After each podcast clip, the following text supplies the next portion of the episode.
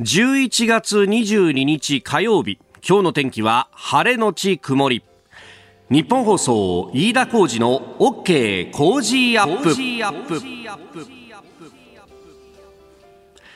朝6時を過ぎました。おはようございます。ニッポン放送アナウンサーの飯田浩司です。おはようございます。ニッポン放送アナウンサーの内田雄基です。ニッポン放送飯田浩司の OK Cozy up。この後8時まで生放送です、えー、先週とそして今週明日までですが新業アナウンサーがお休みということで、はい、日替わりでね、えー、各アナウンサーの方々に手伝っていただいておりますが、えー、いよいよ今日と明日でラストというところで、はい、えー、内田裕樹アナウンサーにこの火曜日水曜日手伝ってもらいます。よろしくお願いします。よろしくお願いします。先週も3日間やってもらって。そうですね。火水金と。ね、はい、でまた今週も火水と。火水と。はい。いや早起き悪いね 本当に。いえいえいえいえ。大丈夫？いやまあねちょっとずつ寒くなってくるんで布団から出るのがね 辛いよね。億な気持ちはありますけどね。本当だよね。まあ、昨日あたりは本当に辛かったんですが。昨日は本当に寒かったです。今日ね、まだこれでも12.4度ですか、今日本放送屋上の温度計が。ね、まあ、ちょっとだけね、あ暖かいというか気温が高いような気もしますけどそれでもやっぱ寒いですよね。ね今日はちょっと気温がね緩むということですけれどもまた明日から寒くなるというようなところもあるようでございますんでまああ着るものでねちょっと調整しながら、はい、この時期ね本当着るものが難しいなと思う着るもの難しいですしねあと鍋が食べたくなりますね 鍋ね。鍋。いや、昨日。一人暮らししてると鍋大変なんじゃない？いや、鍋ちょっとね、あの、手間かなと思ったんですけど、昨日やろうと思って。お偉いね。いわゆるスーパーに並んだら、うん、白菜が、まあちょっと安かったんですよ。白菜ここんと安いんだよな。白菜が安くて、うん、で、まあ木綿の豆腐もあったんで、はいはいはい、まあ白菜と木綿の豆腐を手に取ってレジに並んだら、うん、前3人ぐらいみんな白菜と木綿の豆腐持ってて、あ、ちょうどみんな今日は鍋にしようと思ったんだろうな、みたいな。そんな感じでしたね。でもスーパーいい時間に行ったね。これがさ、あの、夕方夜ぐらいになるとさ、はい、もはや白菜と木綿の豆腐だけなかったりとかなくなってたりするんですよね。しまった、みんな鍋やりたかったのか？っていうね。や、木綿結構なくなってましたよ。わかる。そうだ、ね、絹に比べて。ああ、やっぱり鍋となると。と木綿なんでしょうね。崩れにくい。確かにね。いやでも確かにね、鍋の恋しいこう季節にも、はい、えー、なってきて、で、野菜もね、えー、ある程度、この時期は安くなってきてるんで、はい、えー、いや、鍋は失敗しないからな。そうですね。でも一人鍋だとさ、白菜4分の1で買っても余るんじゃない？結構量があるんで、あのー、昨日作った鍋は今晩も、うん、今晩も食べようと思っております。そうなるよね。はい、ちなみにうどんはいつ入れますか？うどんは、いや、うん。最後の最後に入れようと思ってますけど、ね、今晩ね、できれば入れたいなと思って。あ、昨日は入れられなかった。昨日はちょっとまだ量がかなりあったので、具材の。いや、うちはさ、はい、そう、鍋の話になると必ずここで話題になるんだけどさ、はい、あのー、横須賀の飯田家はですね、頭から鍋が、あの、うどんが入ったんで。ええー、そうなんですか？頭からうどんを入れて、中間でもうどんを入れて、最後もうどんを入れて、最後の最後は餅を入れ、さらに締めで雑炊を入れると、ね、炭水化物取りすぎじゃないですか、そうなると。そりゃそうだよ。炭水化物でさ、だって鍋み、あの、うどんは3つで100円とかで売ってるじゃない。はいはい。それで腹を膨らました方が、家計に助かるというね。もう水分全く残らないですね、そのお鍋だと。だからさ、うち、鍋やりながら、横でお湯沸かしといて、はい、だいたい差し湯が入るんだよ。あれ、鍋ってそういう食べ物でしたっけ？いや、だからさ、俺、大学入って、で、ほら、あの、宴会とかで鍋の仕切りとか後輩がやるじゃないの。で、頭からうどんを入れようとして、先輩からむちゃくちゃ怒られたもんね。怒られますよ。何やってんだよっつって。順番がありますから。そういうもんですか？そこで自分の育ちがいかに貧しかったかっていうことに気づいて。いやいやいやいやある意味カルチャーショックですね。カルチャーショックなのよ。なんかね、こう、あ、うちは特殊な家庭に生きてたんだなっていうことにね、そこで気づくって、やっぱ社会って大きいんだなという、ね、いろ。いろんなね、あの、うどんのタイミングもありますね。うどんから見る社会みたいな。なんて貧しい話をしてるんだ。さあ、えー、そんな男二人で今日もね、8時までお送りいたします。OK 工事アップ。続いて、あなたの声を届けます、リスナーズオピニオン。この OK 工事アップは、リスナーのあなた、コメンテーター、私だ、そして今日は内田祐樹アナウンサー、はい、さらに番組スタッフとみんなで作り上げるニュース番組です。今、口をついてし、っで、で、出かかったね。やっぱ新行さんの名前が、どうしても流れで出てしまうっていう。いや、そりゃそうですよ。そうで。ワールドカップを見ててもさ、はい、イングランドの試合やってたじゃない、はいはい、あの、やっぱり、こう、国歌を歌うときに、God Save the Queen って歌っちゃってるな、この人、みたいな、こう、口元を見てると、あ、それはもう、長年にわたって、ね、70年以上にわたってクイーンって言い続けてきたもんね。キングって出てこない。出てこないよね、っていうね。なるほど。そっか、歌詞も変わるんだ、みたいなね、いろんなことを思いますが。さああ、今朝のコメンテーターはジャーナリスト有本香里さん、この後6時半過ぎからご登場です。えー、まずは、ミャンマーの現状について、岸田総理のところでお話をしたということがありました。えー、それからですね、その岸田政権ですけれども、閣僚の相次ぎ辞任がありまして、総理は陳謝というところです。そして、おはようニュースネットワークのゾーンは、工事エネルギーウィーク、今日は、えー、政策アナリストの石川和夫さんと電話をつなぎまして、えー、この来年の電気料金、再生可能エネルギー、原発などなどというところを伺ってまいります。えー、教えてニュースキーワードは張本さんが、えー、今月の頭に参加された国際ウイグルフォーラムについて、えー、さらにここだけニューススクープアップ。7時40分過ぎ敵基地攻撃能力保有を提言へという有識者会議の昨日4回目の会合が行われまして、えーまあ、財源についてはね増税でというようなことも出てきております。メールツイッターこちらです。メールはコージーアットマーク 1242.com アルファベットすべて小文字で COZY でコージーです。コージーアットマーク 1242.com。ファックスは0570-021242。0570-021242までお願いします。ツイッターはハッシュタグコージー1242、ハッシュタグコージー1242でつぶやいてください。おはがきでもお待ちしています。郵便番号100-8439。日本放送飯田コージの OK コージーアップオピニオンの係まで。今週は番組オリジナルスマホスタンドクリーナーを毎日3人の方にプレゼントいたします。番組のホームページにプレゼントの応募フォームを作りました。こちらに住所やお名前、電話番号を登録してご応募ください。いただいたオピニオン、この後ご紹介します。骨のオピニオンお待ちしています。ここが気になるのコーナーです。スタジオ長官各紙が入ってまいりました。えー、今日は、朝日読売が、独自というかですね、別の一面で、で、それ以外のですね、毎日産経、それから東京新聞が統一教会について、えー、質問権行使のお話であります。えー、毎日新聞、教団調査、今日にも開始質問権行使審議会が了承旧統一教会。えー、それから産経も旧統一教会、今日調査着手組織財産初の質問権行使、えー、そして東京新聞も審議会が質問事項了承文科省今日にも初行使旧統一教会の運営財産調査へと、えー、いうところが一面であります。まあこれを宗教法人法に基づく質問権の行使というものは、えー、有識者会議でねその条件などなどというところがまあいろいろと議論をされてきました。そしてまあ諮問機関に諮って了承されたということの流れのようであります。えー、それからあ寺田総務大臣の更迭について、す、えー、で、にね、松本武明氏が後任ということで、昨日皇居での認証式を終えて正式に就任という形になっていますが、えー、国会でですね、まあこれあの、岸田政権が始めちゃった謎ルールみたいなもので、えー、説明をしなければいけないという形になっております。これもともとあの山際大臣の時にそういう流れになってしまったと、まあ岸田さんがというよりも、これはまあ国国会対策の方のね、えー、手際の良し悪しっていうものもあったんでしょうけれども、朝日新聞一面トップ、首相陳謝、任命責任重い、閣僚更迭、国会日程一部延期と。いうことであります。えー、それから読売新聞は、東京オリンピック・パラリンピックのテスト大会事業をめぐっての入札談合について、えー、入札談合疑惑についてですね、えー、ADK 談合申告五輪テスト大会入札という、えー、課徴金減免制度、まあ、あの、一番最初にですね、ね、えー、まあ、あの、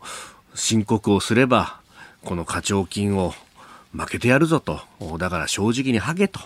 いうところで、まあ、あのその制度に基づいて、えー、自主申告をしていたということが関係者の話で分かったというふうに読売は報じています。相変わらずこのね、えー、検察話読売走ってるなという感じであります。で、えー、そんな中気になるニュースなんですけれどもうんまず北朝鮮のミサイル発射に関して国連の安保理緊急会合が開かれましたけれども一致した対応が取れなかったということであります。まあもともとこの ICBM 大陸間弾道弾の発射に関してはそれ自体が、えー、安保理決議違反であるということはもうすでに明々白々なんですけれどもこれに対してですね中国の国連大使がアメリカがまず誠意を見せて北朝鮮との対話を実現させるべきだと述べたほか、え、ロシアの国連次席大使もアメリカが朝鮮半島周辺で軍事演習をやめて緊張を緩和すべきだと、えー、先に緊張を高まらせているのはアメリカじゃないかというような話。を展開していると。うーん、まあ、だからってミサイル撃っていいわけねえだろって話ではね、あるんですけれども、しかもですね、えー、それが、えー、我々の日本の排他的経済水域に飛んできていると。日本の、日本だけではないですが、えー、航空機であるとか、まあ、船舶に対して本当に危険な行為をしているということで、それをしかも事前の通告なしにやっているということで、幾重にも審議違反というものはあるわけでありますが、まあ、あ中国はそういった主張をしていると、まあ、これが北朝鮮の主張とも売り二つでもあるしというところでどうかがどうつながっているのかなということを思ってしまいます。えー、それから、まああのー、そうした国々がですね目の前にあるということで、まあ、今のところは日米同盟等々抑止力で頑張ってはいるところなんですけれどもじゃあその抑止が外れてしまったらどうなるかというのが、えー、こんなニュースも入ってきてます。中国係争海域で、えー、ロケット残骸を強奪フィリピン海軍が主張と。あの中国がですね、えー、ロケットを飛ばして、そしてその残骸が南シナ海に起こってきたということが、まあ、ありました。10月の末頃の出来事でありましたけれども、えー、このですね、残骸とおぼしきものが、まあ、フィリピンの、フィリピンがですね、えー、実効支配しているスプラトリー諸島の島の周辺に、えー、落ちてきたということで、まあ、それをフィリピン海軍がですね、えー、引き上げて、で、分析をしようと、持ち帰ろうとしたところ、中国海警局の船に行く手を塞がれたということで、で、えー、中国海警局の船がですね、えー、この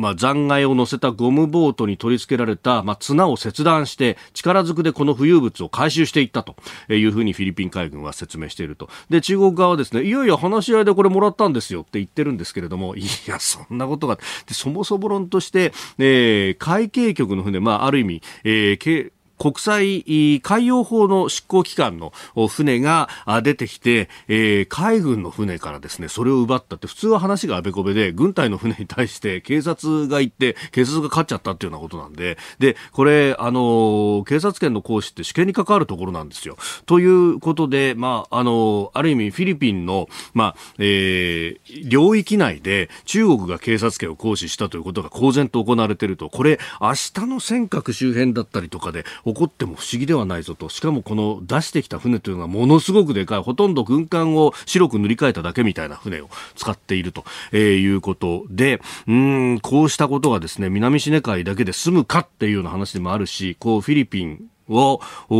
ね、えー、同じ、まあ、民主主義の価値観の国でありますんで、えー、ここも支えていかなきゃならないぞというところで、えー、日本のじゃあ防衛どうなるというですね、えー、あたり、これが、あの、財源論で引っ張られてんじゃないかという話は後ほど、えー、7時40分過ぎスクープアップのゾーンでまた行いたいと思います。ここが気になるでした。この時間からコメンテーターの方々ご登場です。今朝はジャーナリスト有本香里さんです。おはようございます。おはようございます。よろしくお願いします。よろしくお願いします。えー、先月10月25日以来のご出演ですが、はい、あの時にね、え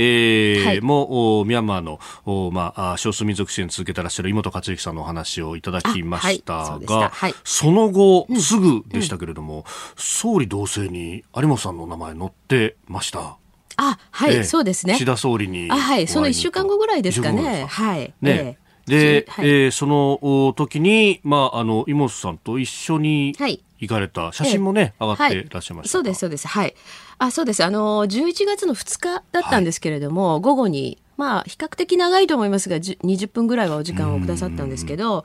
あのー、まあ、番組でね前回の,、あの出演の時にお話ししたようにもう今本当にあの対ミャンマー国境に、はい、あのものすごいその避難してこられてる方がいる。だけどタイ政府も基本的には難民を受け入れてないんですよね。で国境地帯がまあ結構大変な状況になっている。それから、まあ、日本協力者あるいは日本の大学に、えー、きちんとこうその入学の許可をもらっているけれども来日できない人たち、まあ、これをどういうふうに救うのかっていうことなんですね。でなかなかその、まあ、在外交換もですね、えー、日本の、はい。まあ、タイはタイミャンマーはミャンマーということになっているし、うん、それから大使館自体はバンコクに当然ねありますから、はい、まあ、国境地帯からね果たしてその、まあ、この人はそのに該当する人だと分かってもじゃあどうやってその、まあ、しかるべき場所までお連れするのか。あるいは、えー、タイからどうやって出国するのかってタイ政府との兼ね合いもありますから。で、ね、この辺りの難しい状況というのを総理に、まあ、現地のその空爆された写真も含めてですね、日本の支援地域が空爆されてこんなになってますよっていうのも含めて結構生々しいところをあのお伝えしました。でやはりまあ総理もこれはかなり難しい問題だねと、はい、従来の枠組みではやっぱり難しいねっていうことはご認識いただいてて。で同時にその時にあの、まあ、ウイグル問題ですね、まあ、これも総理に、まあ、ちょっとだけですけどお話しして、はい、要するに従来のまさに総理がおっしゃったように従来の枠組みだと、救えない。だけどやはり、まあ、アジアのね、まあ、日本は大国ですから、はい、として、まあ、その日本に関係のある人たち日本協力者や、えー、日本に勉強に来ようとしている人たち、あるいは、まあ、人道上ね、はい、やはりもう大変な目に遭っている人たちをどういうふうに救うのかっていうことはあのもう一歩進んだ形で考えていただく必要があるんじゃないかと。うん。そうするとね、うん、あの外務省がある、はい。えー、でも外務省はどうしてもその、まあ、従来の枠組みの部分を、うん。はい、まあ、重視する、えー、まあね、えー、その流れもあるしと、はい、でそうすると官邸がどうやるかっていうリーダーシップに変わってくるところは、ねうん、そうなんですね。ですからやっぱり官邸からそのご指示が出ればですね、まあ、実はその外務省とか、えー、あるいはまあ外交関係の方ともお話ししてるんです。でやはりまあ確かにあの私たちが言ってるように従来の枠組みを超えてということになれば、まあ、官邸からのご指示をね、えー、受けつつできるだけやっていきたいという意向ですからまあちょっとね私たちからすると、うん、もっと早くって思うんだけれどもというとこですね。えー、この、まあね、ウイグルについての話は後ほど、はい、また教えてニュースキーワードなどで、はい、扱っていこうと思っております、はい、今日も8時までお付き合いいただきます。よろしくお願いします。よろしくお願いしますお聞きの配信プログラムは日本放送飯田浩司の OK コージーアップの再編集版です。ポッドキャスト YouTube でお聞きのあなた通勤や移動中に最新ニュースを押さえておきたい方放送内容を少しでも早く知りたい方スマホやパソコンからラジコのタイムフリー機能でお聞きいただくと放送中であれば追っかけ再生も可能ですし放送後でも好きな時間に番組のコンテンツを自分で選んでお聞きいただけます。毎朝6時の生放送では登場するコメンテーターの最近の活動はもちろんたっぷりとニュース解説をお送りしています。レギュラーコメンテーターに加えて専門家と随時つないで掘り下げてお送りしています。日本放送のエリア内でお聞きの皆さんラジコラジコのタイムフリーでチェックしてくださいツイッターでは最新情報を発信中ぜひフォローして番組にご参加くださいあなたと一緒にニュースを考える飯田浩二の OK 工事アップ。コメンテーターの方々と7時をまたいでニュースを掘り下げてまいります。今朝はジャーナリスト有本香里さんです。引き続きよろしくお願いします。よろしくお願いします。えー、まず株と為替の値動きをお伝えしておきます。現地21日のニューヨーク株式市場ダウ平均株価は先週末と比べ45ドル41セント安い。3万3700ドル28セントで取引を終えました。ハイテク銘柄中心ナスダック総合指数は121.55ポイント下がって1万1000飛び24.51でした。一方円相場は1ドル142円10銭付近で取引されておりますえー、中国で新型コロナ感染拡大の懸念が重荷となって小幅反落という形になりました。まあ、今週はアメリカもサンクスギビングで感謝祭のね、うん、休日を控えてというところで、まあ、あ小商いだというような話もあるようです。えー、では、まずこちらのニュースです。岸田総理大臣が閣僚の相次ぐ辞任で陳謝。岸田総理大臣は昨日午後の衆議院本会議で葉梨康弘前法務大臣と寺田稔前総務大臣が相次いで辞任したことについて陳謝しました国会開会中に大臣が辞任する事態となったことは誠に遺憾であり私自身任命責任を重く受け止めております立憲民主党の安住国対委員長は記者団に対して岸田総理の決断は遅きに失した。外遊に行く前に葉梨前法務大臣の更迭と同時に岸田だあ寺田大臣を辞職させるべきだったと述べました。で総務大臣後任は松本剛明元外務大臣と、えー、いうことになっております。まあ、辞任ドミノなんていうねことが言われますけれども。そうですね、うんまあ、あの辞任の理由はそれぞれ違うんですけれどもね、はい、ちょっと気になったのはこの葉梨、まあ、元法務大臣も、はい、寺田稔もあの総元総務大臣ですね、うんうん、あの両方とも官僚ご出身なんですよね。確かにそうですね。花さんは警察官僚、寺田さんは財務大蔵官僚か。なんか本来ね、うん、だからもうちょっと発言が慎重であったり、はい、あるいはそのまあ政治資金の問題等々に関してもね。うんそういうところから漏れるかねっていう感じですよね。あねもうちょっと固くやってて叱るべきじゃないですかって感じありますよね。しかも両方とも高知会でしょ？そうなんですよね。同じ派閥なんですよね。岸田さんからしたら足元。足元ですもんね。まあそういう点ではまあもちろん総理ご自身がね、お決めになった人事ですけれども、えー、ちょっとやっぱりなんというか肝心なところがって感じですよね。で、あの、まあこれね、はい、そのもう辞めたっていうことについてはもうどうしようもないんですけれども、えー、私はですね、まあ、あの先ほどお話したそのミャンマーの件とかね、はい、えー、まあ、もうあってですね、うん、今回東南アジアに、まあ、外遊行かれた。そうですね。先週、えー、先々週は。で確かにね、はい、辞めさせるんだったら行く前になんで辞めさせなかったんだって話もありますけれども、うん、意外にでも今回外交頑張っておられたんですよねこの一連のはい、うんで岸田総理の周りもねあの聞くと、はい、やっぱり相当あの力を入れて臨まれたっていう話で。あ,、まあ、あれだけ8日間の日程をね、うんね。ねしかも3か国回って、えー、回って。もうあらいろんな首脳と会うと。そうです。いろんな首脳と会うしとりわけその習近平国家主席ともね、会うと。3年以上ぶりですよね、うん、そうですよね、えー、ですから相当な準備をしておられたし、まあ、実際その、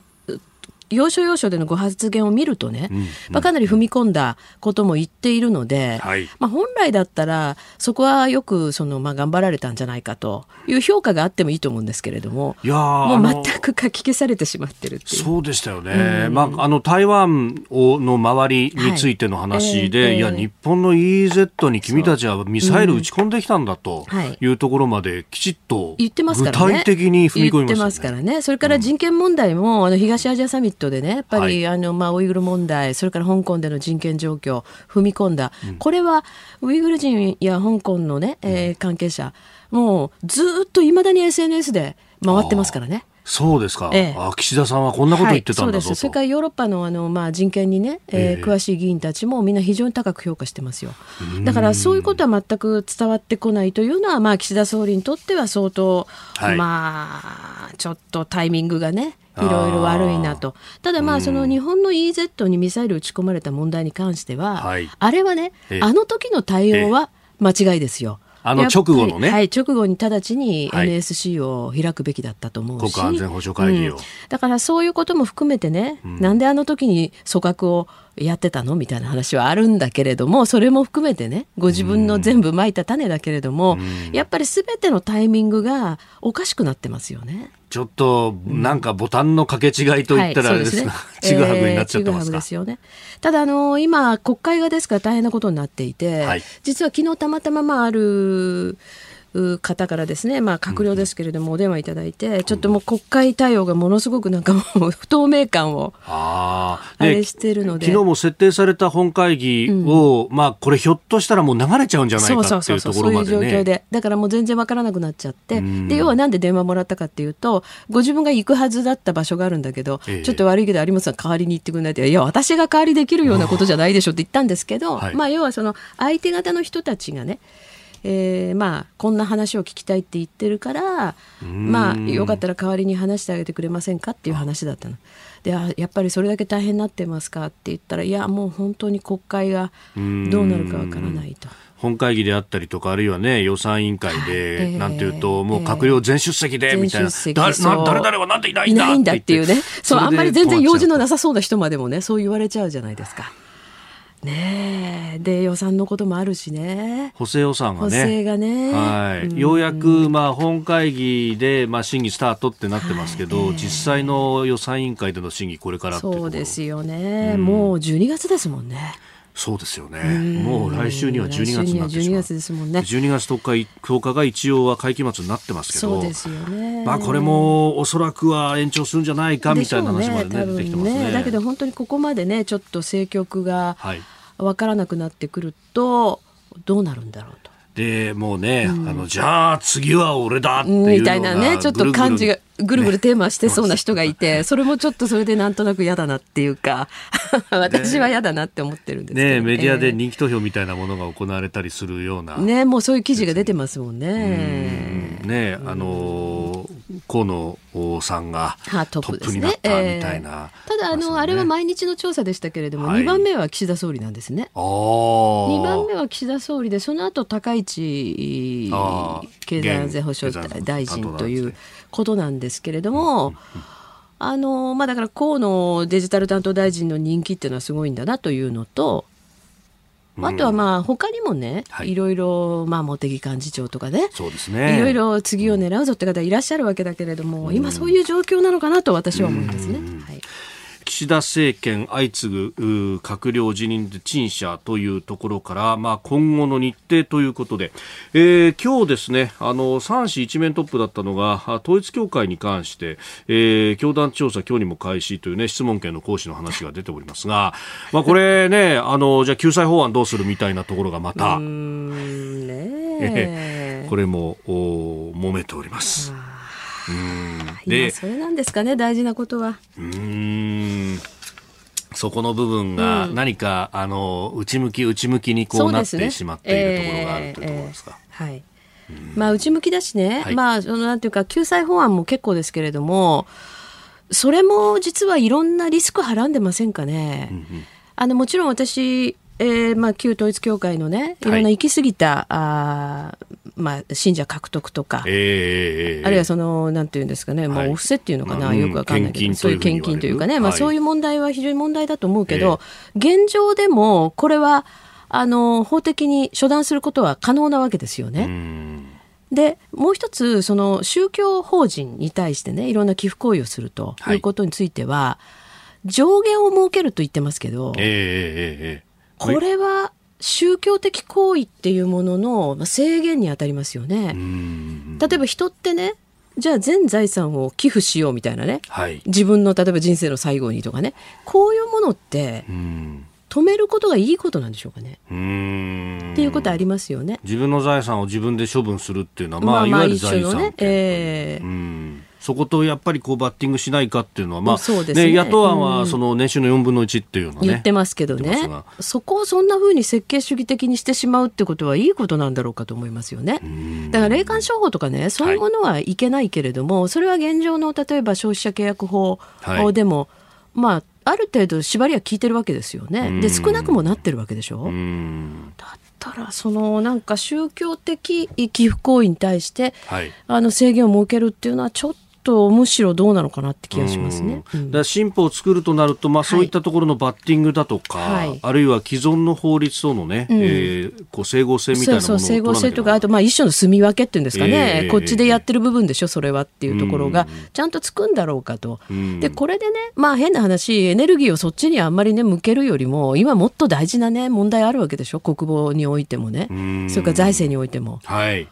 そこにどうもエネルギーが向かわないのがなんとなく変な感じしますよね。国会って変なとこですね。うん。まあ、あのこの国防に関してっていうところでね、えー、えー、3文書の改定というも、はい、呼ばれるもの、あのまあ、後ほども取り上げますけれども、はいはい、これね、あの今年の末までに上げるっていうところで、そうですね。でね、昨日も有識者会議開かれてましたけれども、うん、なんかあの有識者会議もね、国防というよりも、じゃあそのお金どう工面するみたいな話になっちゃってて、国防の本質論っていうのがほとんど語られてないような印象なんですよね。でここに来てやはりあの、まあ、首相補佐官で前あの防衛大臣だった岸さんも、はい、お警鐘を鳴らしてますよね岸信夫首相補佐官も。はいですからそのあたりがもっと国会で熱く論戦されるべきというふうに思いますよね。うん。まあ本当ね、国をどう守るっていう話って国家の根幹に関わるところです、ね、根幹ですしね。で特に日本の場合歴史上振り返ってもねやっぱり国難っていうのは海から来ますから、はい、あの海上保安庁を本当に今の位置づけでいいのかっていう。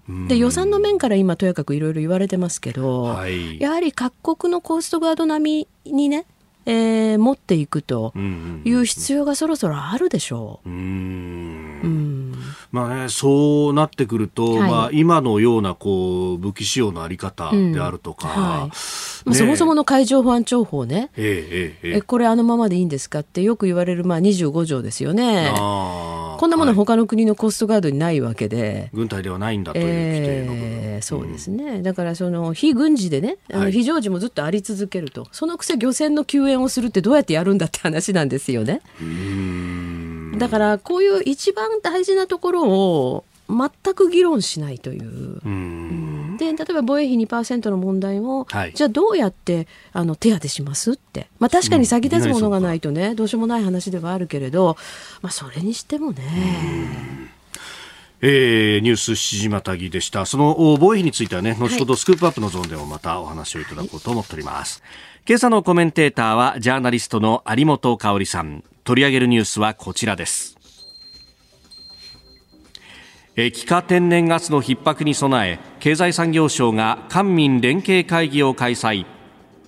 経済産業省は昨日冬場の需要期に LNG 液化天然ガスの需給が逼迫する事態に備えエネルギー業界の幹部と意見交換をする官民連絡会議を開きました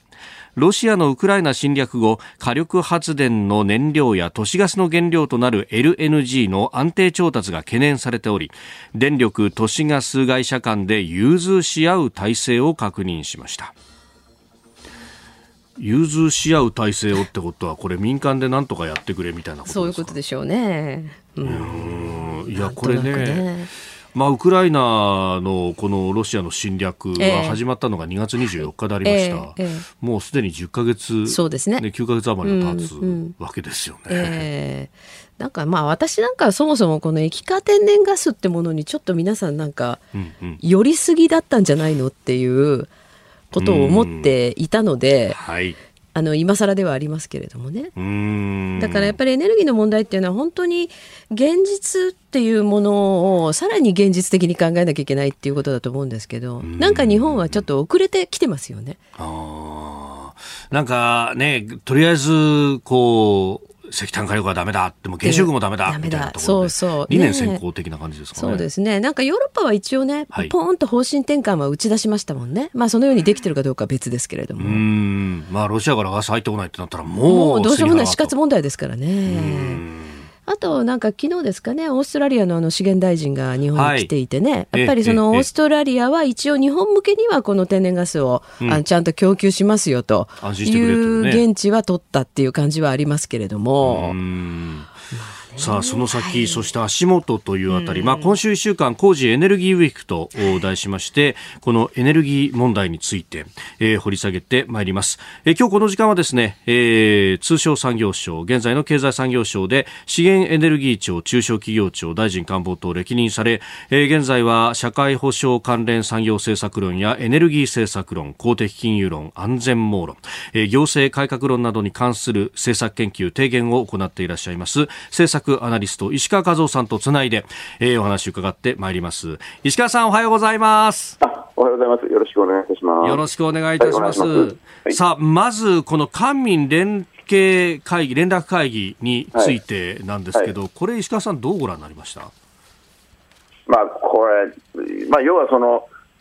本来は日本というのはその石油だのガスだの石炭というのは全部ほほとんど輸入してるわけですね、ですからこういうふうに国内のこういう調達について、はい、その国が本当は温度を取ってやった方がいいんですけれども、うん、今までこう民間に任せてたんですよね、まあ、民間企業も電力会社も都市ガス会社も立派だっていうのはあるんですけども、はい、ちょっと任せすぎていたところがあって、まあ、しかし今回、石油も足んねえ、ガスも足んねえって話になって、うん、ようやくこういうふうにやるというのは、まあ、それは進歩といえば進歩ですけど、ちょっと遅かったですね。遅かった、えー、遅かったです、うん、やっぱり、もっとこれ、もうウクライナが起こる、そうなるとこうなるぞっていうのは見えてたわけですか、専門の皆さんには。だからウクライナがこうなると、結局、まあ、ウクライナというかロシアですよね、えー、そうすると天然ガスが危なっかしいっていう話になると、日本というのは、さっき有本さんまさにおっしゃいましたように、LNG っていうのが特にその2011年の福島の第一原発事故以降ですね、はい、まあ、その前からもそうなんですけど、それ以降、さらにその脱原発で、さらに最近ではもう脱炭素とかなんとか石炭をやめるって話になると、LNG、天然ガスでも過度に寄っちゃって。天然ガスがあるともう金貨玉上で何でももう幸せでございみたいな話になったときに、それでその LNG の供給網がこう危うくなってきたとなれば、当然そんなものはねえー、高くなる。で、そこに本当は原子力や石炭というのは日本は豊富にあるんですよ、発電設備は豊富にあるんだけど、ね、原子力は2011年の事故で、そのまあ、あれは不幸な事故でしたけれども、うん、その煽りもあって、全部止めちゃって、こんなバカなことやってるのは日本だけですよね、でさらに石炭も世界最高の技術なのに、うん、なんですか、忌避し始めて、まあ、ほとんどだめですね、これ。うん、ええ。えー、スタジオ有本さんもいらっしゃいますあの私がちょっと申し上げたことをあの補強しておっしゃっていただいたので非常に心強いんですけれどもね、はい、あのまあ、本当に私たち普通の一般の消費者が見ててもそう思うんですよね。どうしてこの、まあ、原発をまずですね、まあ、再稼働一応決めてはいますけれども、なんでこんなに止めちゃってんだろうということが一つと、それからあの石炭火力ですね、日本の石炭火力、もっと世界中にどんどん広めればいいのにって、私なんか思ってるんですけれども、このね、やっぱり強気に転じられない理由ってなんかあるんですかね？まあ、やっぱり最終的には政治で政治は日本はもうもう行き過ぎた民主主義ですよね、もうほんのちょっとマスコミで何か言われたら、もうちょっとビビっちゃって、まあ、小選挙区制ってよくないんですけど、うん、そういうことでもう、なんか原子力っていうと、当時2011年、あのなんかパニックの中で、で前の政権のあの総理大臣がまあろくでもなかったっていうのもあるんですけども、えー、止めれば安全。でさらにね、タイミング悪いことに、ちょうどその震災が起こる直前なんですけど、再生エネルギーを入れましょうっていうルールが、ね、あれ、実はね、原発事故の前なんですよ。原発事故の当日に閣議決定されたやつで、あれをまたほら、過度にこう来算して入れてこうってなって、ところがね、再生エネルギーってご案内の通り、あの費用対効果があまり良くないですね。すね。あのものすごくこう発電量が少ないので、ただ、一般の人、それ分からないんでで、どんどんそっちに傾斜していってて、原発は足んないということになると、LNG をたくさん入れちゃってみたいな、そういうここ10年の不幸な歴史ですよね。そうですね。でこれ、逆回しするのはおっしゃるように、確かに政治の、ね、リーダーシップってすごく重要なんですけれども、ええ、これはあの経済産業省としては、その現実的な軸に戻していこうっていう、まあ、思惑っていうのはあるんですか？ええあると思います、やっぱり原発実行以降、どうやって自分たちの責任を回避するかということで、はい、その原子力を止めることによっても安全という風潮にまあ乗っちゃったんですよね、はい、で経産省の中でも、えあのまともな人はですね動かせ、動かせって言ったんですけど、結局、まあ、政治だとか、あとはまあいわゆるメディアにこう押し流されちゃって、弱気になっちゃってだめでしたと、はい、いうことと、あと途中ね、2016年から自由化、全面自由化やっちゃったんですよね、えー、これによって原子力はおろか、火力の競争力も途端に落ちちゃって。で、それで結局、ね、その時にはもうお花畑だったわけですよ、まさかこうなると思ってなかったんですけども、こうなったさあ、どうしましょうということで、だおっしゃるように、現実路線に戻そう、戻そうとしてるんですけれども、一旦ですね、右行ったものを左に戻すとか、一旦白にしたものを黒くするって大変なことで、そうするともうちょっとですね、世論とか、まあ、こういったメディアでも含めて、もっともっと頑張れ、頑張れという、応援しないといいかなと思いますよ。うんこの再生可能エネルギーのルール、そして16での自由化、火力が競争力なくして、どんどんと火力を潰して、まあ、LNG だとか、あるいは再生可能エネルギーにシフトする。これ、そうなると、まあ、系統の安定性がなくなっていってしまうと。で、えー、ここのところは夏や冬、環境が厳しくなると必ず電力逼迫ってこと言われるようになりましたよね。でねでも、このやっぱり余裕のなさみたいなものっていうのは、これ来ちゃうよって、もう分かってたところあったわけですか？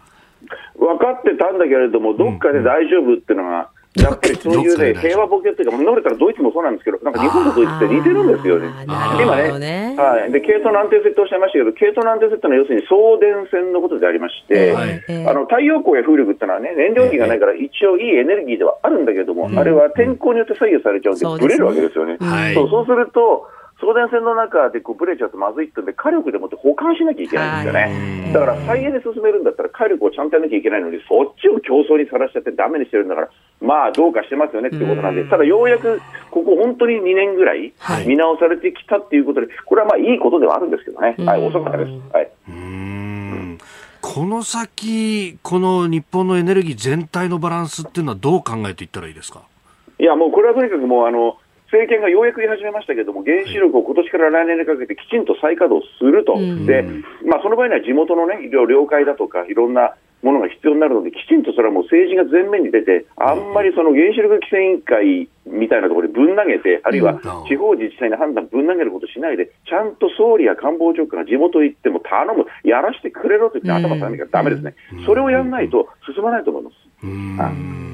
でもこれね、あの、今は新しいものは作ってないから、当然、こう、老朽化するものも出てきますよね。まあ、老朽化って言ったって、そんなにすぐに老朽化するわけじゃなくて、これも誤解があるんですけど、動かしてないわけですからね、今ね。だからそこまでそ、それを動かしていないのに稼働年数まで入れちゃってて、それで40年経ったらやめましょうって何、バカやってんだって話なんで、ここのところも今変えようとしてますんでね、これはね、ここは割と経産省努力してますので、うん、まあ、あんまりマスコミもその叩く叩くことばっかりしないで、たまには応援してみてください。えそう思います。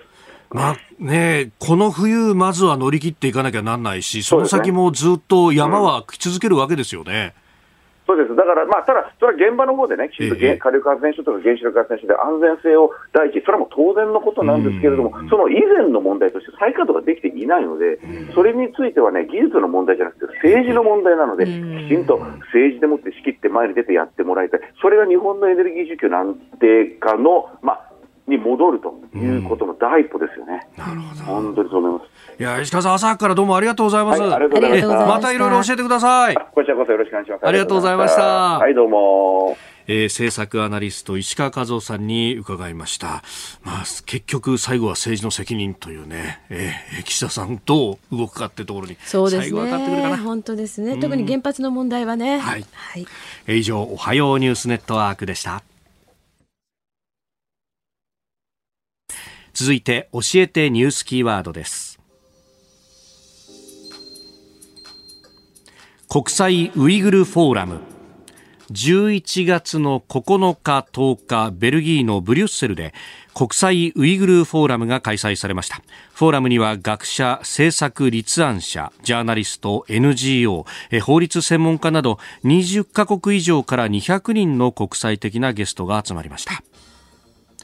えー、有本さんもこの会議に出席されたということであります。はい、そうですね。はい。えー、あのー、これね、世界中から、うん、そうウイグルに関わる人たちが集まって、えーはい、この先どうするっていうのをこう考えるという会議だったそうですね。あのー、えっ、と今回は欧州議会のブリュッセルの欧州議会の中で。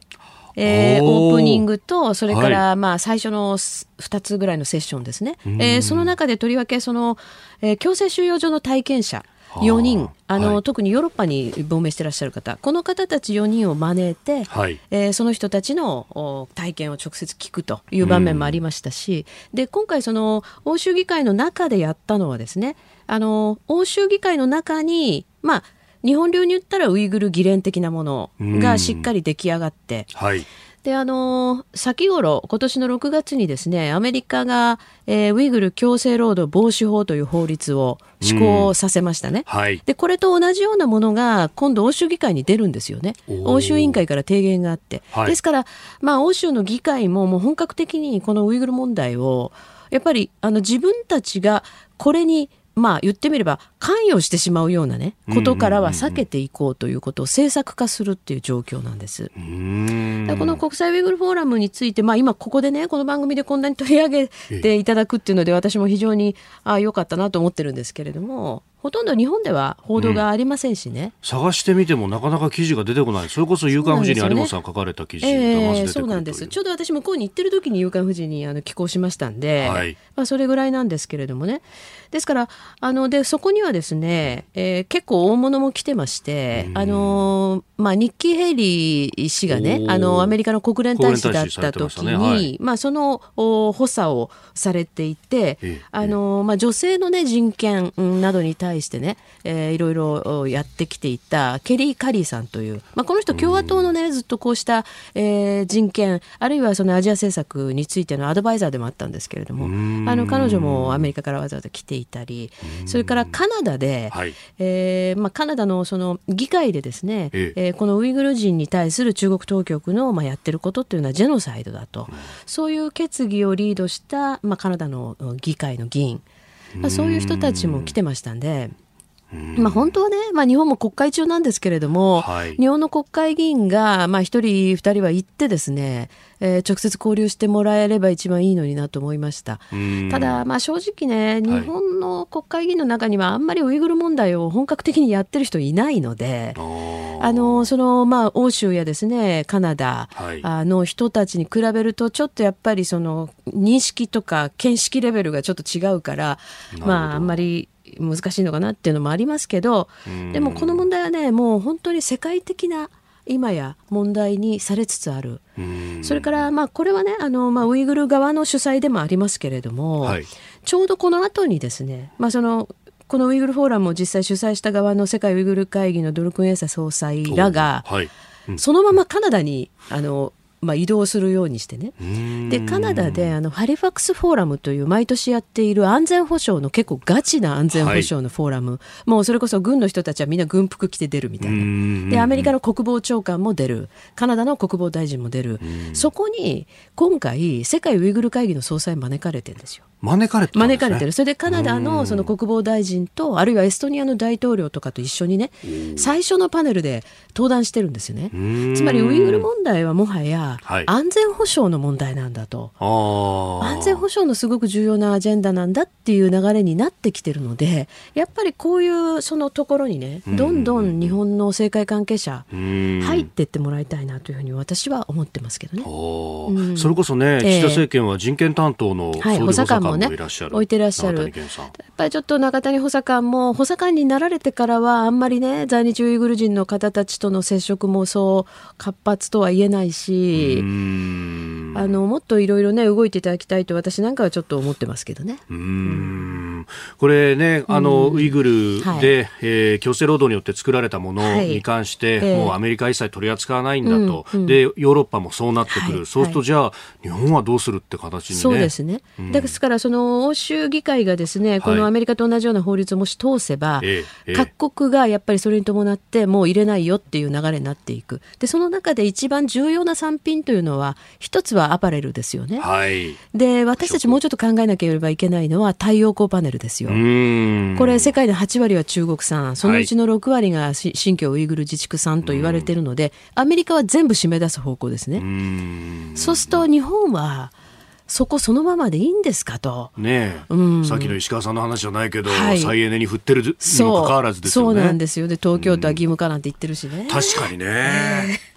えー、えー、国際ウイグルフォーラムキーワードでした。お送りしております OK 工事アップ。お相手、私、日本放送アナウンサー、飯田浩二と、内田祐樹がお送りしています。今朝のコメンテーターは、ジャーナリスト、有本香里さんです。引き続きよろしくお願いします。よろしくお願いします。続いてここだけニューススクープアップです。この時間最後のニュースをスクープアップ。敵基地攻撃能力保有を低減へ。防衛力強化に関する政府の有識者会議は昨日第4回会合を行い報告書案を岸田総理大臣に示しました。報告書案には、えー、防衛力向上の財源として歳出削減や国民全体での負担が必要だと提起、えー、また抑止力強化のために敵基地攻撃能力の保有も書き込まれたということです。まあ、あの敵基地攻撃能力というのか反撃能力というのか、はい。えー、あというところのようですが、うんえー、財源の話、それからその、はい、反撃能力等々というところ、議論されたということですけれども、どうご覧になりますか？まあ、あの国防の話をするのにね、はい、一番最初に財源どうしますかって話が来るあたりが、えええ、まあ、どうしてもだからこの岸田内閣に対してね、はい、やっぱり批判的な向きからは、もう財務省直轄内閣だなんて言われるのはそのあたりなんですよね。はい、まあ、これは有識社会のあの、まあ、議論の、あれですけれどもね、はい、やっぱりその議論の立て方というか、この種の有識社会っていうのは大体もう、あの政府側というか役所側がお膳立てするものなのでね、うん、そういう立て付けになってんでしょうっていう話なんですね。それとただ敵基地攻撃能力の保有がこれ明記されたっていうのはやっぱりこれは一つ進歩なんでしょうね。うでも今まさにあの飯田さんおっしゃったように、はい、敵基地攻撃能力っていうとじゃあどういう敵基地なんですか？どういう状態の時なんですかっていうまた進学論争が始まるから、はい、やっぱりこれは反撃能力ということで総称するっていうのが一番現実的なんじゃないですかね？やられたらやるんだよという力を持つっていうことですから、簡単に言えば。これもう不可欠でしょう、今。これだけね、あの中国のミサイルも EZ に着弾してる。はい、で EZ ってまあ一応公開ですよって言いますけれども、えー、波照間島からわずか60キロですからね、着弾したところは。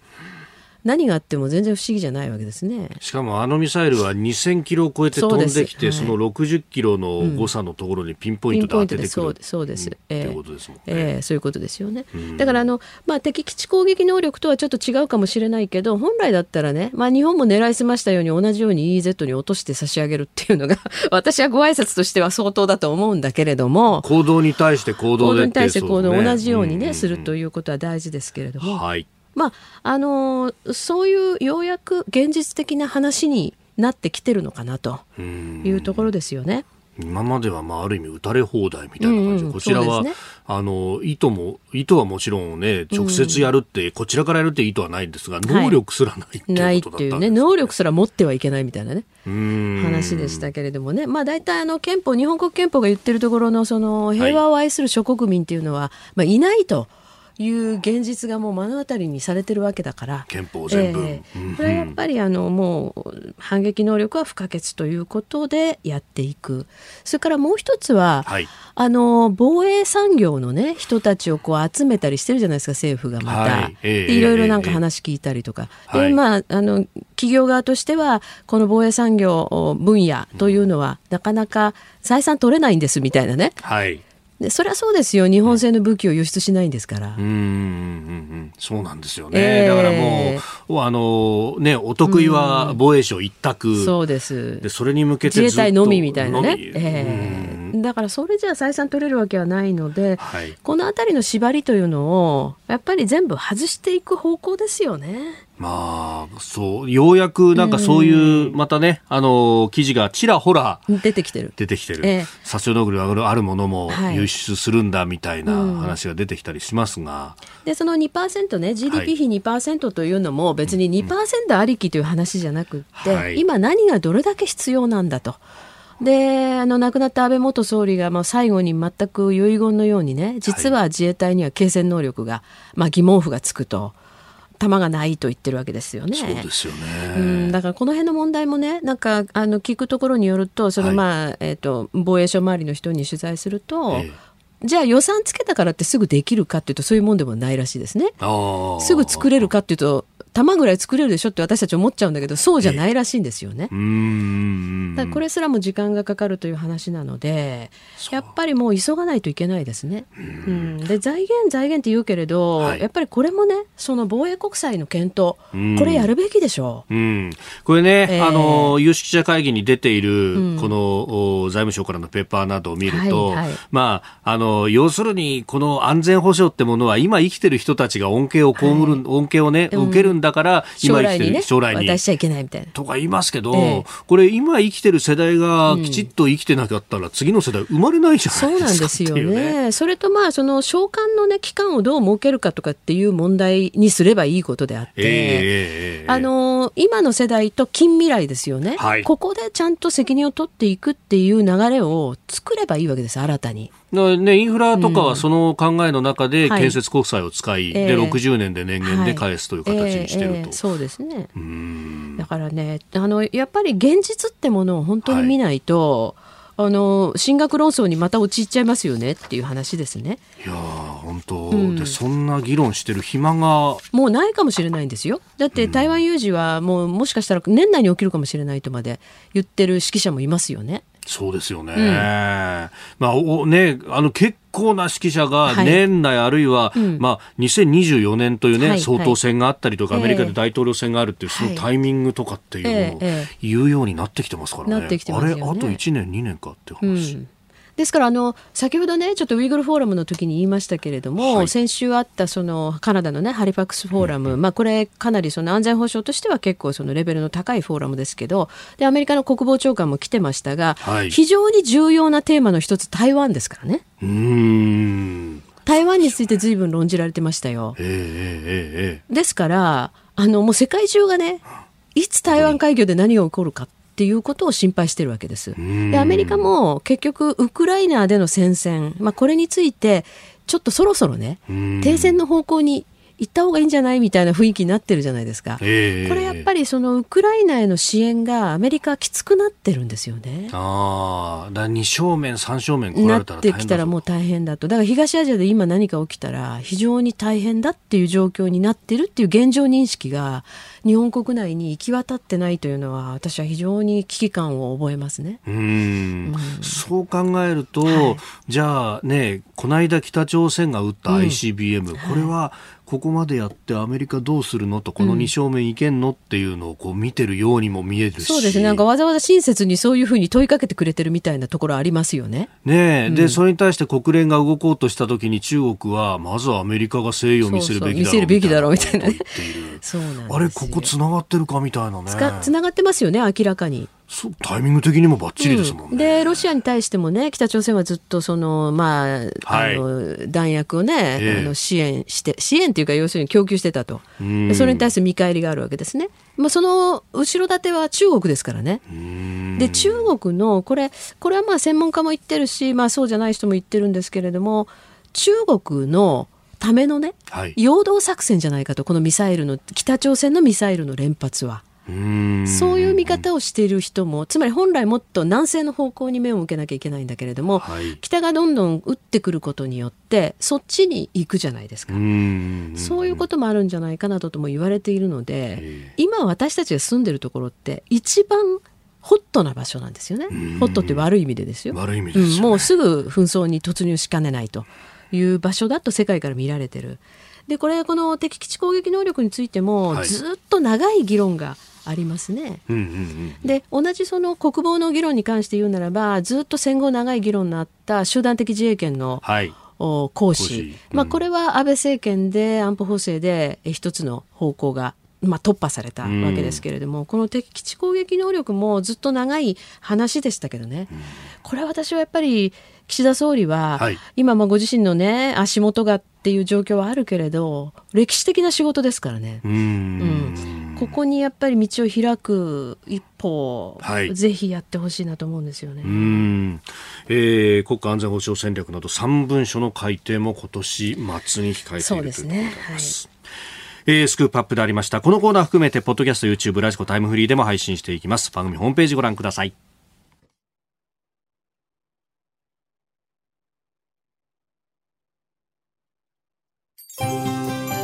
あなたと一緒に作る朝のニュース番組飯田浩二の OK コージーアップ。日本放送の放送エリア外でお聞きのあなたそして海外でお聞きのあなた。今朝もポッドキャスト YouTube でご愛聴いただきましてありがとうございました。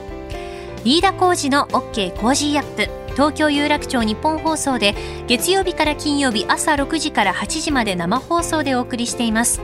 番組ホームページでは登場いただくコメンテーターのラインナップや放送内容の原稿化された記事など情報盛りだくさんです。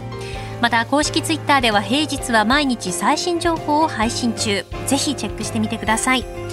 そしてもう一つ飯田浩二アナウンサーが「夕刊富士」で毎週火曜日に連載中。飯田浩二の「そこまで言うか」こちらもぜひご覧になってください。